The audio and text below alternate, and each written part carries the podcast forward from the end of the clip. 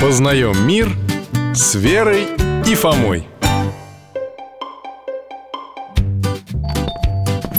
Добрый день, Михаил Гаврилович Привет, Фома, Верочка, проходите Здрасте, Алтайчик, хороший Доктор, мы с папой тут поспорили О чем? Ну, мне для школы надо было доклад сделать Про адмирала Ушакова Замечательная тема и выдающийся человек Вот, я, значит, стал в интернете про него искать Нашел, стал писать И тут папа подошел, говорит Ты зачем житие взял? Надо настоящую биографию найти Я говорю, а это что, не настоящее, что ли? А он говорит, нет, это почти что сказка Вот мы с Верой хотим спросить, что, правда? Жития святых это сказки, что ли?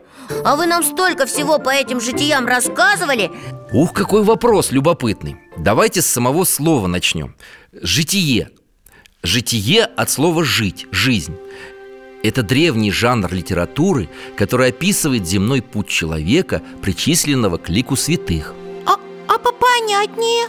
Описание жизни святого А не святого, какого-нибудь там композитора или ученого Или генерала Великого какого-нибудь человека У них жития, житий не бывает? У несвятых нет Но бывает, что жития складываются еще до канонизации Это когда христиане уже начали почитать человека как святого А церковь пока его святым не признала А потом уже, после признания, житие становится официальным А чем обычная биография человека, вот того же Федора Ушакова, отличается от его жития? Тем, что житие служит не просто для описания жизни Оно показывает путь человека к Богу Рассказывает, за что его церковь прославила И на этом примере воспитывает других людей Поняла, поняла Там написано, почему святой стал святым Так?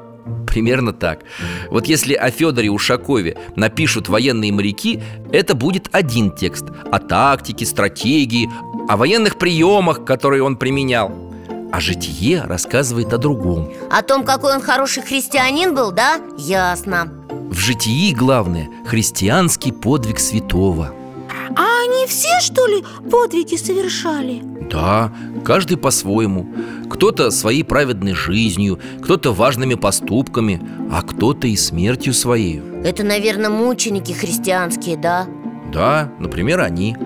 В истории церкви были обычные люди, грешные, которые в какой-то момент исповедали Христа, сказали перед лицом опасности «Я христианин, я верую» и приняли смерть. И у них тоже есть жития Есть. А в житиях праведных и преподобных описывается подвижнический путь святого, чтобы читатель воодушевился его деяниями и сам захотел жить праведно, творить богоугодные дела. Ясно Значит, там только про подвиги рассказывается Нет, не только.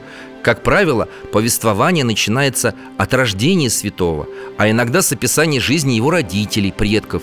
В житии рассказываются о его поступках, почитании церковью, о чудесах. Вот что Про это тоже в житиях пишут?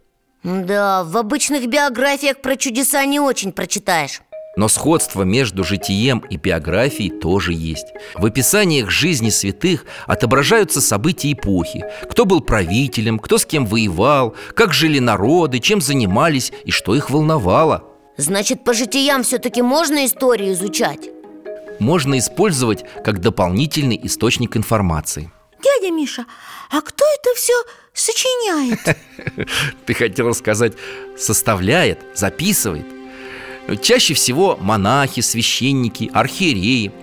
Жил в 17 веке в России очень образованный духовный писатель, святитель Дмитрий, митрополит Ростовский. Он составил большой сборник житий святых А как этот сборник называется? «Чейте именеи» от старинных слов «читать» и «месяц», то есть ежемесячное чтение. А эти книжки интересные? Очень. Запомню Дмитрий Ростовский Интересно, что он сам был потом канонизирован. И есть его житие? Да, Интересно Мы маму попросим, чтобы она нам эти чети минеи почитала, да, Фом? Ага, спасибо вам, Михаил Гаврилович Я тогда про Федора Ушакова сделаю доклад и по биографии, и по житию вот это правильно. Тогда он у тебя получится интереснее. И пятерка обеспечена Спасибо! До свидания, дядя Миша До свидания, спасибо Всего вам доброго, ребят